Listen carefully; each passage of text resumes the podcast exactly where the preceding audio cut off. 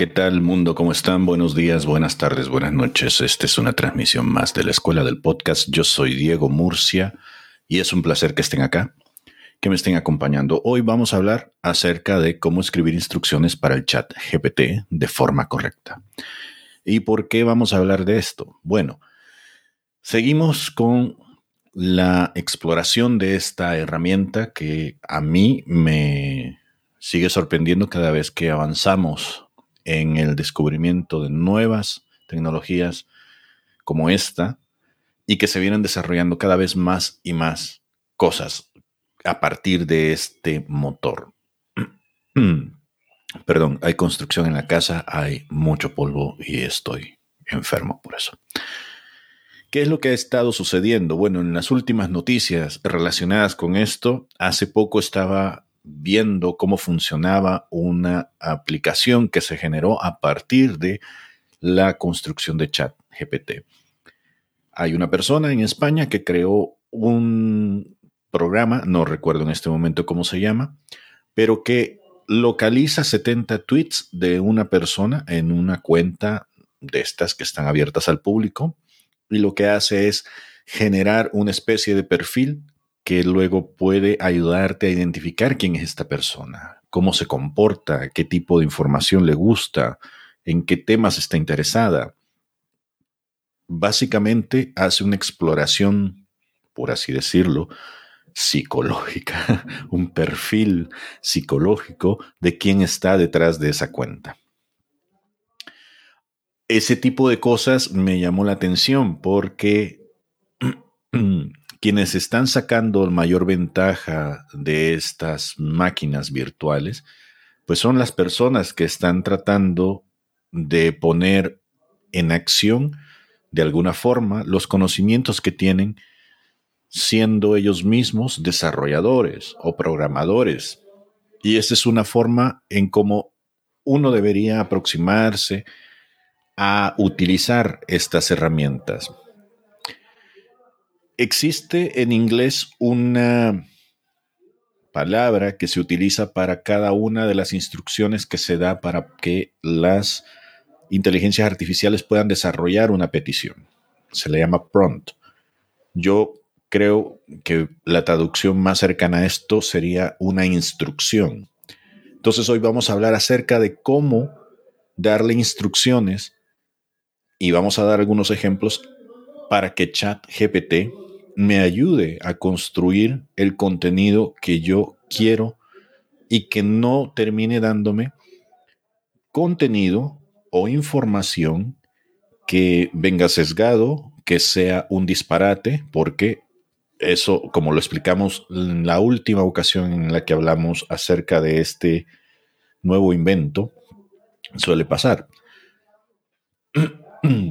De hecho, por ejemplo, yo hice hace un par de semanas una, utilización de este chat GPT tratando de ubicar la información de algunos artistas, no artistas, escritores, perdón, con quienes voy a tener un acercamiento en un par de meses. Me han comisionado para poder desarrollar una serie de entrevistas y pensé, ¿Qué tal si yo pusiera a trabajar a la inteligencia artificial y mm, esta me pudiera devolver una especie de mini biografías relacionadas con el quehacer de estas personas? Obviamente no llevaba yo mayores pretensiones y pensé, como la información que tiene ChatGPT está basada en todo lo que se ha escrito en la Internet, es posible que sí me funcione y es posible que sí me devuelva algún tipo de información que me sea útil para este propósito. No voy a dar mayores spoilers porque no sé, todavía no sé quiénes van a venir. Conozco algunos nombres que me los han mencionado, pero no están confirmados. Entonces, la idea era poder ahorrarme mucho tiempo de investigación preguntándole a ChatGPT, si yo te doy un nombre, me devuelves algunos datos biográficos. Y efectivamente lo hizo. El problema fue que metí algunas cosas de personajes, de escritores, de autoras que yo sí conozco y que terminaban siendo distorsionadas sus biografías porque me dio, me voy a acomodar esto, me dio información errónea, datos que no venían al caso sobre estas personas. El también más reciente ejemplo de esto fue mientras en una transmisión alguien mencionó acerca, em, el origen acerca de un show que estábamos viendo, los comiquicos, ya les he hablado acerca de ellos, yo siempre los escucho, los veo, y se trató de buscar información sobre quiénes eran ellos y resultó que en lugar de ser salvadoreños, ChatGPT dijo que eran argentinos y que aparte participaban en otro tipo de cuestiones que obviamente no, no son a la pertinencia de este podcast que les estoy mencionando. Pero ¿por qué pasa esto? No? Por un lado, porque esta inteligencia artificial es muy nueva, apenas, apenas está empezando a ser producida pero por el otro lado, también mucha de la información que hay en Internet no es 100% confiable. Y eso es una de las cosas que siempre todo mundo estamos mencionando cuando decimos que no hay que creer todo lo que hay en Internet. Ahora, sí hay ciertas cosas que se pueden hacer para poder evitar las vaguedades, para poder evitar que la información que salga como resultado no sea del todo disparatada. Y hoy vamos a hablar de eso. Voy a compartir mi pantalla. Y acá estamos dentro de ChatGPT, mi cuenta. ¿Para qué puede servir esto? Eh, entre otras cosas, viéndolo hacia el uso que se le puede dar de las cuestiones a las que nos dedicamos como podcasters, puede servir para generar un montón de sugerencias de temas que se pudieran hablar sobre podcast o sobre un nicho en específico. En algún momento, obviamente, la máquina va a empezar a repetir. Yo ya lo hice, le pedí que me hiciera, por ejemplo, un listado de 100 preguntas relacionadas con podcast. Y en algún momento, después de la pregunta, si mal no recuerdo, 69, empezó a decir disparates o a repetir la fórmula. Lo que yo en aquel momento no hice fue darle instrucciones específicas. Es decir, yo no estaba pensando como lo haría un programador. Para quien no lo sabe, yo estudié de alguna forma en mis principios universitarios allá en El Salvador algunos semestres sobre computación, en la ingeniería en sistemas. Y ahí te enseñaban a programar, curiosamente, ¿no? En papel el meollo de esto es que te daban un papel en donde te decían, este es el problema, haz una ruta de cómo se resolvería. Y teníamos que imaginarnos cómo entraba la información, cómo teníamos un input y luego qué tipo de decisiones tendría que tomar la máquina para poder darte una respuesta. ¿sí? Y es ahí donde teníamos la información y dos flechas en donde decía, si esto es igual a esto, entonces haz esto, si esto no es igual a esto, entonces haz esto otro. Y así. Luego uno va teniendo un ramaje de cosas que te van dando diferentes opciones y van contestando eh, a lo largo de la complicación del problema, ¿no? Diferentes opciones para continuar hasta llegar al final y tener una respuesta. Esto es menos complicado que eso porque allá teníamos que saber algunos códigos, algunos usos necesarios del lenguaje, eh, obviamente, para la computadora, para saber qué es lo que estabas haciendo y cómo lo estabas preguntando.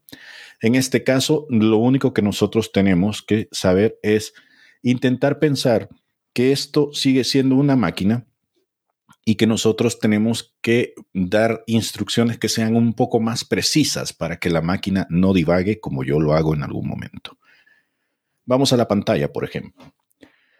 Esta sería una de las cosas que yo podría preguntar, por ejemplo. Le vamos a dar enter. Y ChatGPT va a empezar a hablarme acerca de los coches y lo va a hacer de manera bien, bien robusta. Eso significa que yo puedo terminar consumiendo información que no necesariamente le he pedido. Cuando la máquina considere que esto ya ha sido suficiente, pues va a dejar de escribir. Pero así es como, como funciona básicamente, ¿no? Ahora, ¿qué es lo que tenemos que eh, nosotros hacer? Tenemos que buscar instrucciones mejoradas. Por ejemplo, una instrucción tiene que ser un poco más específica para que te proporcione una respuesta mucho más clara de qué es lo que realmente quieres. En este caso, en lugar de preguntarle a ChatGPT, o más bien de darle esta instrucción de háblame de coches, podríamos decirle, ¿puedes explicar las diferencias entre los coches eléctricos y los de gasolina? Y acá va a empezar entonces a darte respuestas más concisas, más directas, más dirigidas hacia el contenido que necesitas. Como lo ven, acá me está dando, por ejemplo, algunas funcionalidades, me está dando conceptos, me está listando algunas características. Básicamente está haciendo el comparativo que yo le pedí. Entonces, lo primero que tienen que hacer es que esas instrucciones deben ser específicas. Vamos con otra. ¿Qué tal si yo doy este tipo de preguntas? ¿Qué pasa con las criptomonedas? Esa es una pregunta bastante amplia y posiblemente acá no termine de darme toda la información que me podría interesar si soy una persona que conozco cero información relacionada con ella. Lo mejor sería ir hacia la especificidad y pedir términos básicos para que yo pueda entender el tema. ¿Sí? Vamos a detener la generación de la respuesta. Una forma de preguntar mucho más inteligente sería hablar un lenguaje más sencillo para que la máquina lo entienda y luego localice y luego localice los términos claves que son los que me van a generar la información. En este caso digo, soy nuevo en el mundo de las criptomonedas y no sé por dónde empezar. ¿Puedes explicarme lo básico de Bitcoin y cómo funciona? Voy a quitar las comillas. Entonces empieza a generar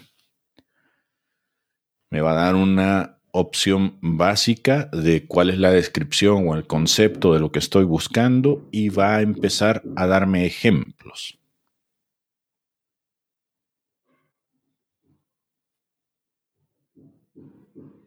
Acá quiero que se fijen en una cuestión. No es necesariamente porque mi internet está más lento o más rápido, que puede ser. La generación de una respuesta de la anterior pregunta a esta pregunta fue diferente. Es decir, tomó más tiempo preguntar qué pasa con las criptomonedas porque el algoritmo o la inteligencia artificial tuvo que hacer una selección de qué información te iba a presentar y en cambio, en la segunda opción, como ya tenía definido los parámetros de lo que iba a hablar, la respuesta salió mucho más rápido. Entonces, una pregunta revisada como esta, mejorada en su instrucción, proporciona más contexto para ChatGPT y te da especificidad sobre lo que estás buscando. Y así te va a dar información relevante, no cualquier cosa. ¿Sí? Ahora, lo siguiente, veamos. Cuando decimos que tenemos que ser sin complicaciones, es decir, específicos y facilitar una respuesta relevante, lo que estamos tratando de decir es que tienes que buscar la forma de hablarle a la computadora que no sea complicada tu pregunta, ¿sí? Por ejemplo, si ustedes preguntan, ¿puedes explicar los entresijos de la computación cuántica y cuál es la pericueta de la marcha cuata y esto? Posiblemente ChatGPT va a divagar. ¿Sí? Posiblemente se tarde un tanto en poder buscar las palabras adecuadas o posiblemente no te va a dar la información lista para consumo.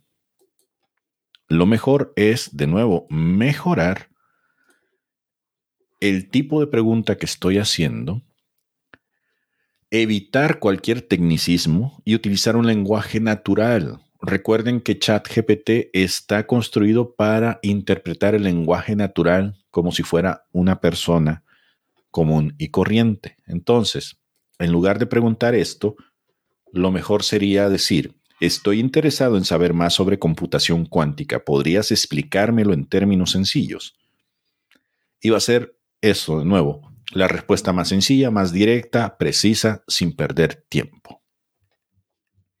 Vamos a la siguiente, en lo que se genera esto. Ustedes están viendo que yo estoy dando los ejemplos y está apareciendo esto al instante.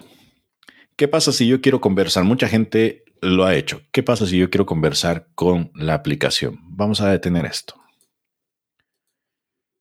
Podríamos preguntarle a ChatGPT, ¿te gusta la pizza?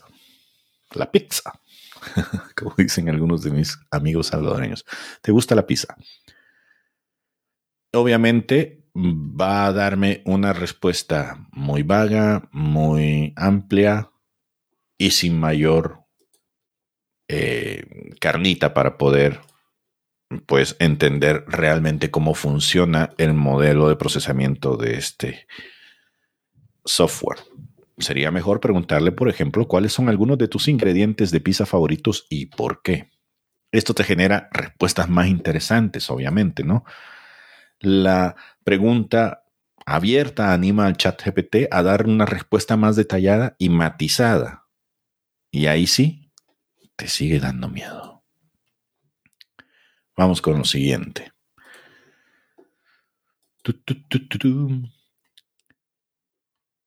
¿Qué tal si le pedimos a ChatGPT que nos regale algún tipo de ejemplos?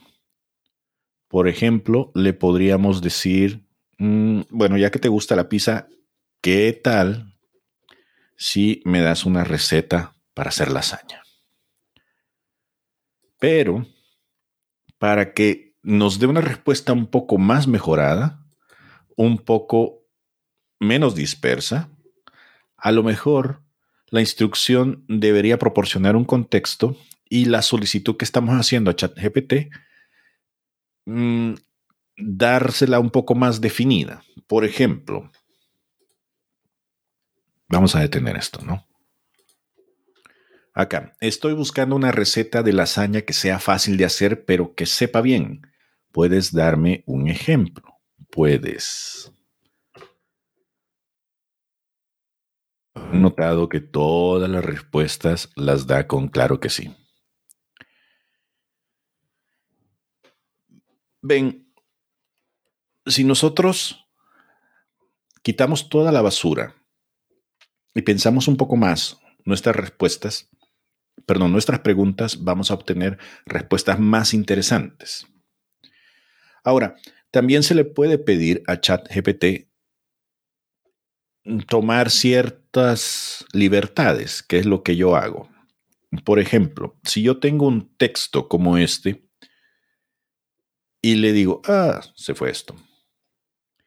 Y le digo, que por favor me traduzca esta información porque yo la he estado generando en inglés, lo podemos hacer. Le podemos pedir que lo haga. Traduce esta información al inglés. Deben tener cuidado y nuevamente tienen que ser específicos en qué es lo que le están pidiendo, porque si ustedes no han estado trabajando con el chat GPT y salen de la nada preguntando hacer algo, posiblemente la máquina no entienda a qué se están refiriendo. Aquí hubo un error. ¿Ven?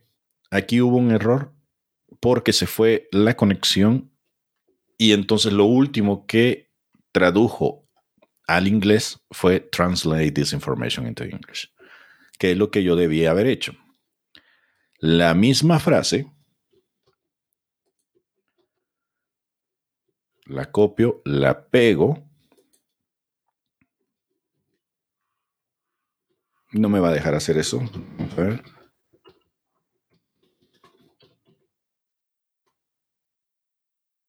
Pero para que me entiendan.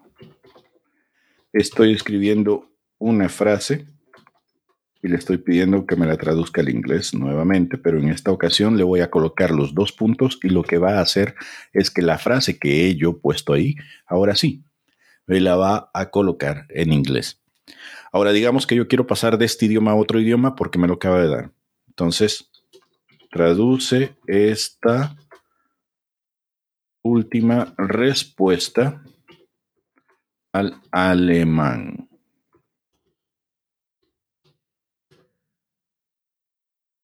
Y lo está haciendo. ¿Qué más le puedo pedir? Bueno, yo también lo estaba ocupando para que actúe como si fuera ciertas personas. ¿Sí? Entonces, le pido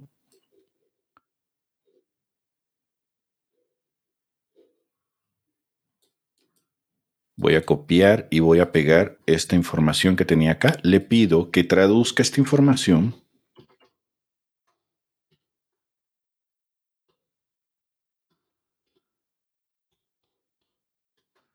al italiano y le pido que actúe como un copywriter.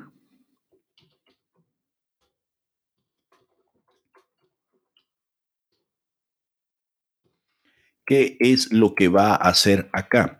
Cuando yo le pido que actúe como una persona en específico que está especializada en determinadas situaciones, ChatGPT retoma ese papel y en consecuencia me da una respuesta que se adhiere a lo que uno esperaría de un copywriter. ¿Qué es lo que hace un copywriter? Básicamente crea textos que son más activos, que invitan a la compra de algo o a la acción de algo dentro de un sistema como redes sociales, los blogs o las notas del show de un podcast o en mercadeo se suele utilizar esto. Y entonces, en lugar de darme una respuesta así como esto, me da cosas más interesantes. Vamos a traducir eso. Traduce esta respuesta anterior al español. Y van a ver a lo que me refiero.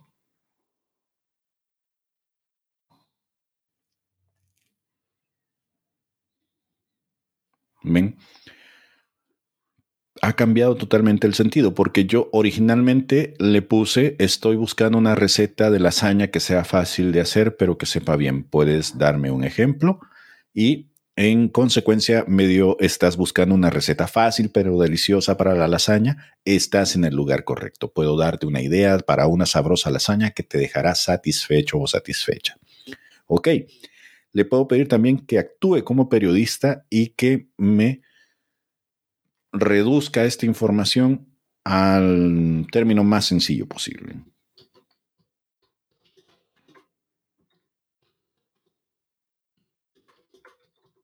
Reescribe esta información con elementos más. ¿Y Diego? ¿Me escucha? Te escucho, Félix, me asustaste, perdón. ¿Me escucha, Diego? Escucho. Oh, tú estás vivo. Sí. Y yo interrumpí tu vivo, tu live. Exacto. hey, folks, adiós. bueno, después de esta interrupción que casi me saca el corazón por la boca, aquí va la cosa. Actúa como periodista y reescribe esta información con los elementos más básicos. Vamos a ver qué es lo que hace. Le voy a poner la información anterior con los elementos más básicos.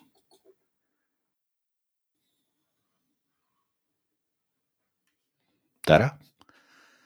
Como ven, el secreto está en cómo poder hablarle a la máquina.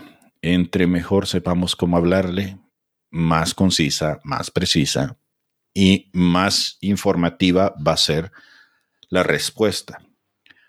Así que ahí lo tienen. Eso era lo que les quería mostrar en esta ocasión. Voy a ver qué es lo que quiere Félix.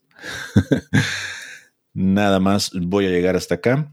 Gracias por haberse conectado, por haber estado por ahí, como siempre, comenten, busquen nuestras informaciones en cualquiera de esos links que están ahí. Tenemos contenido, tenemos productos, tenemos servicios, tenemos un montón de cosas que nos ayudan a poder seguir proveyendo esta información para ustedes.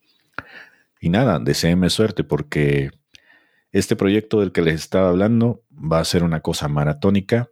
No sé cómo lo vamos a hacer. Es una cosa de novedad tanto para la universidad que me ha contratado como para mí, pero espero que todo salga bien. Y de ser así, pues en determinado momento les voy a estar invitando para que se unan a las transmisiones en vivo que vamos a tener ahí. Habrá mucha gente interesante, eso está más que dicho. Y habrá muchos temas también que valdrá la pena tenerlos presentes. Sin más, pues me despido. Espero verles aquí la próxima ocasión. Gracias por su sintonía. Hasta luego.